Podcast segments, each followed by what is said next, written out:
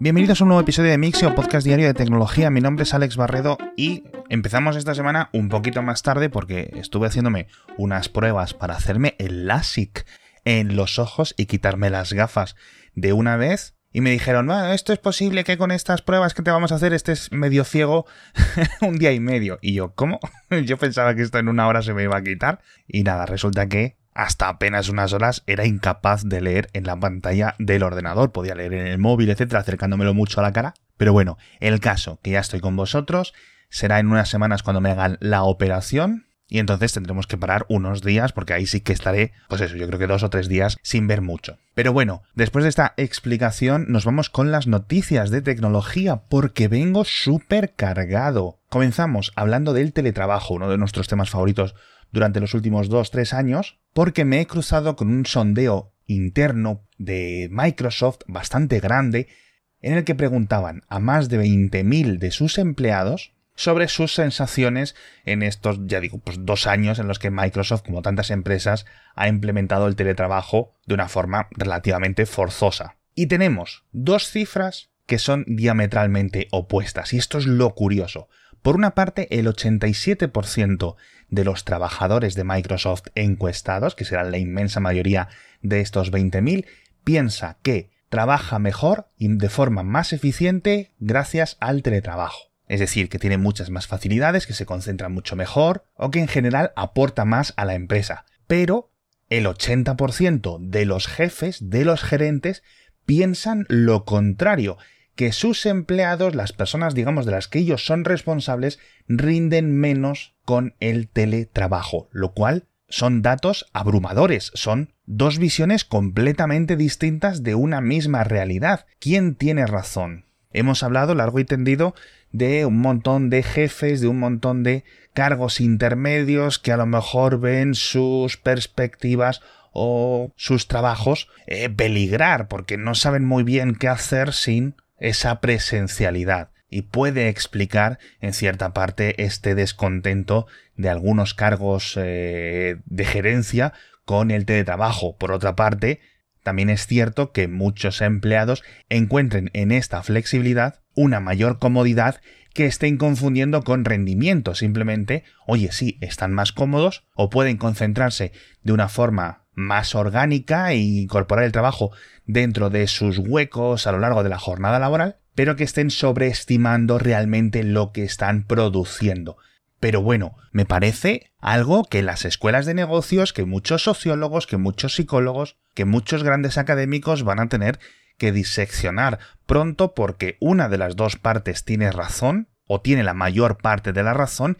y saber quién es el que la tiene y saber cómo eliminar algunos de los problemas del teletrabajo va a ser muy importante para la economía mundial en los próximos años sin ningún tipo de dudas. Pero bueno, hablando de otra fuerza imparable contra un objeto inamovible como decíamos en el título, dejamos los jefes y los empleados, dejamos este conflicto histórico y nos vamos a hablar de los hackers, porque se confirma que este adolescente británico que había estado dentro del grupo que hackeó Nvidia, que hackeó Samsung, que hackeó Vodafone dentro del grupo Lapsus, parece que era, como decían los rumores, el responsable del hackeo de Rockstar con la filtración de múltiples vídeos la semana pasada del Gran Theft Auto 6. Y comentábamos que en ese momento tenía 16 años y que fue enviado a un centro correccional del que fue puesto en libertad bajo fianza al poco tiempo, me parece que unas semanas. Bueno, pues mientras estaba en su casa, otra vez la ha vuelto a liar y parece que, aunque no se ha podido confirmar esto, al menos según entiendo yo, también podría haber sido el responsable en los mismos días del ataque de esa gran brecha de seguridad en Uber que comentábamos también la semana pasada. Con lo cual, este chaval, que ahora ya tiene 17 años, Vuelvo a insistir, no debería estar en su casa, no debería estar en un reformatorio, debería de estar hackeando cosas mucho más importantes, ¿no? ¿Qué, hace el gobierno de Reino Unido que no le tiene ya completamente fichado y trabajando en el MI6 o donde sea, no sé?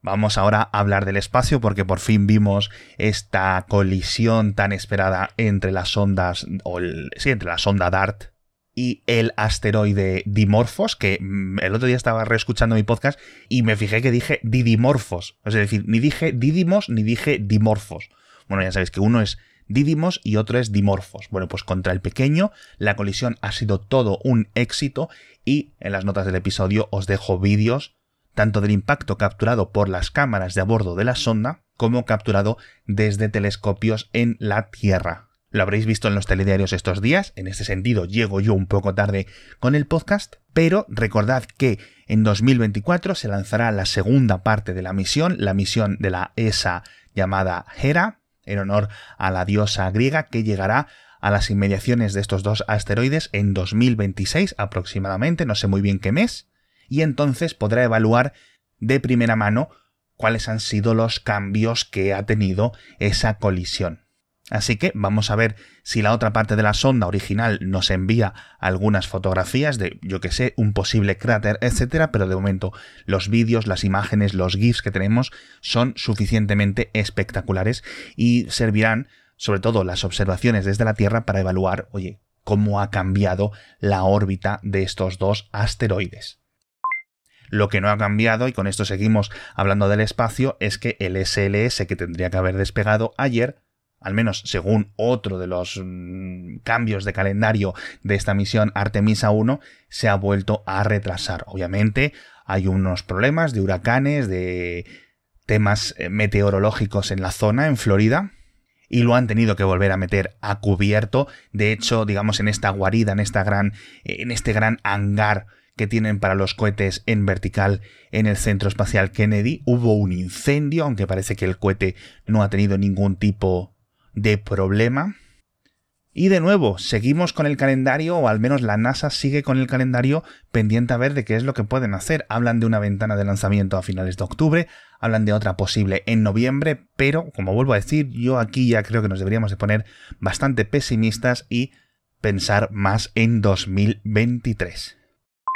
Y ahora nos vamos a otro conflicto, Hemos hablado ya múltiples veces las últimas semanas de los problemas éticos e incluso problemas legales con los entrenamientos de los modelos difusores como Stable Diffusion, DALI 2, imagen de Google, Midjourney, etc. Y de dónde sacan las imágenes para los entrenamientos y de cómo se atribuyen y un montón de problemas de todo tipo. Bueno, pues ahora esto va más allá y me parece el problema mucho más grave porque por lo visto, dentro de uno de los mayores, digamos, catálogos de entrenamiento públicos que hay ahora mismo y que está utilizado, por lo menos creo que en Stable Diffusion, aunque creo que también en Mid Journey, se han encontrado fotografías de pacientes en los hospitales, es decir, fotografías de índole médica que a pesar de que los pacientes no habían dado el consentimiento para hacer algún tipo de este tipo de estudios y habían dado el consentimiento para algún tipo de estudio de seguimiento relacionado con su enfermedad, pero no para que sus imágenes obviamente pues fueran entrenadas o fueran para estas cosas, lo cual vuelve a poner en, en entredicho este tipo de prácticas, el de poner básicamente una gran aspiradora de bots, de arañas indexadoras que cojan todas las imágenes posibles sin ningún tipo realmente de criba. Seguiremos hablando más de sintetizadores digitales, pero ahora mismo tenemos que hablar del patrocinador de esta semana que vuelven a ser nuestros colegis de Randstad. Es un patrocinador que a mí me gusta mucho, Randstad Technologies, ya sabéis que es la división de consultoría IT del grupo Randstad y que son al final pues los que te van a ayudar con la implementación de servicios tecnológicos especializados. Lo que tú les pidas, esto es al final una consultoría y es lo que se dedican a ser expertos en lo que tu empresa no alcanza, ¿no? Automatización de procesos, la gestión de datos y un montón más de elementos y de tareas que Randstad puede hacer por ti. Entonces, por ejemplo, si tu empresa está inmersa en un proyecto de transformación digital, te ayudan porque tienen más de 15.000 profesionales especialistas a tu disposición. La verdad es que esto es algo que todas las empresas utilizan, tanto grandes como pequeñas como. Así que para descubrir todo lo que puede hacer Randstad Technologies por ti y por tu empresa, entra el enlace que te dejo en las notas del episodio o en randstad.es, que es súper sencillo de recordar. Y os decía que íbamos a hablar más de sintetizadores, pero en esta ocasión vamos a hablar de voces, no de imágenes, porque hace unos días causó bastante revuelo una noticia relacionada con Star Wars y es que el actor James Earl Jones, que es el, actor de voz original de Darth Vader, que ponía esa voz tan tenebrosa en la versión original,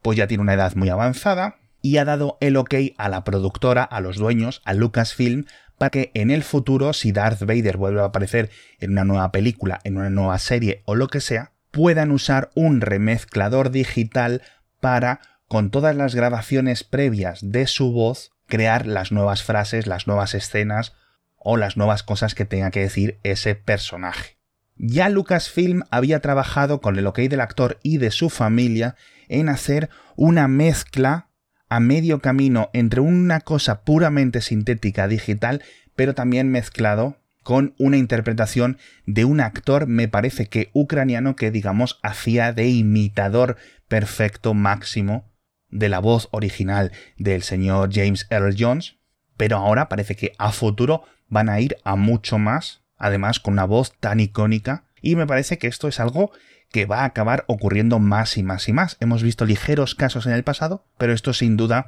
pues es un, eh, es un gran apoyo, digamos, hacia este futuro de, no sé si decir el doblaje o de la actuación de voz, pero la siguiente noticia es básicamente lo contrario. Me he encontrado con una entrevista a otros actores de voz, en este caso en España, que niegan que su futuro o el futuro de su eh, profesión pase por la interpretación digital dicen que estos remezcladores presentes y futuros, pues que efectivamente podrían abaratar, podrían facilitar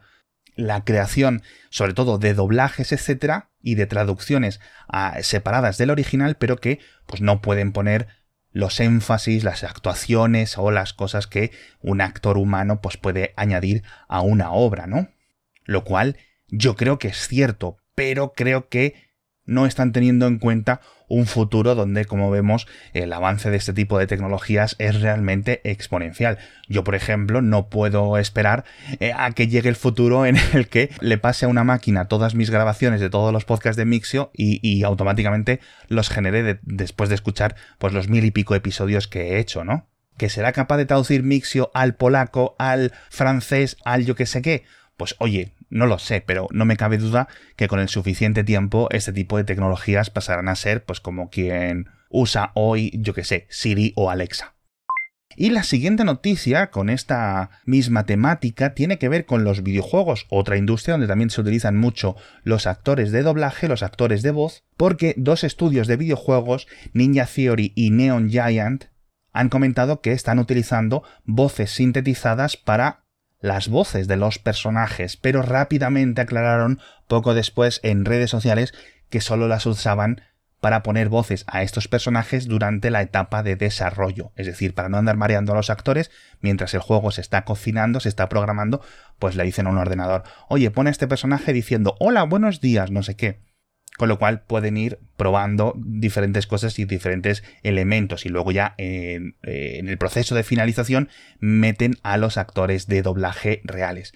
Pero esto me ha traído, obviamente, pues todo este tema. En los videojuegos, muchas personas valoran que esté traducido a su idioma nativo. ¿Cuántos videojuegos habremos sufrido en Europa y en Latinoamérica, etcétera, porque solo estaban en inglés o porque solo estaban en japonés? Etcétera. Y este tipo de tecnologías, pues pueden mejorarlo. Que no te van a poner nunca una voz tan impresionante como la de un actor. Bueno, perfecto, pero al menos que tengas esa segunda opción para eh, automáticamente tener una adaptación o incluso a idiomas minoritarios donde ni las películas ni los videojuegos suelen estar traducidos o suelen estar adaptados porque son idiomas con cientos de miles o con unos pocos millones de habitantes y normalmente no tiene sentido financiero hacerlo. O incluso para personajes poco importantes, es decir, coger a los actores de voz y ponerlos para los, para los personajes principales y luego para los NPCs y cosas así. O gente que tenga realmente un montón de frases sueltas,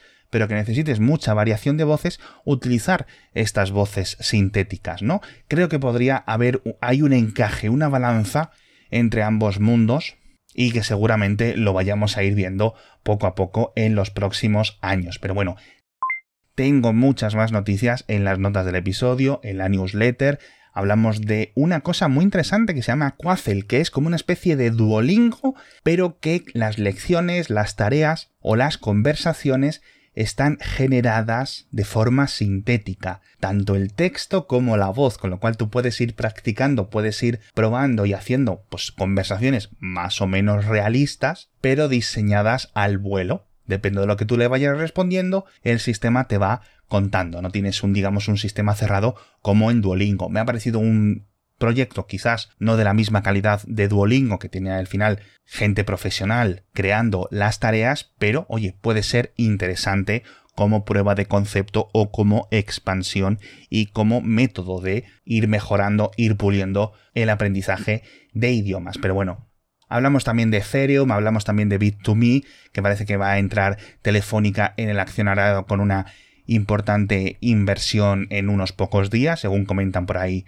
en la prensa económica, con lo cual parece que Telefónica se mete más o menos de lleno en el mundo de las criptomonedas. Vamos a ver esto qué significa a nivel de para nosotros, para los propios consumidores. No creo que de esta noticia salga que vayas a poder pagar la factura de Movistar con,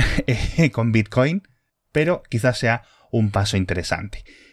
En fin, y con esto me despido, dándoos las gracias a todos por estar conmigo una semana más, por, también por vuestra paciencia, y a Randstad por el patrocinio de esta semana, así que ya sabéis. Como siempre os digo, nos vemos mañana con muchas más noticias de tecnología.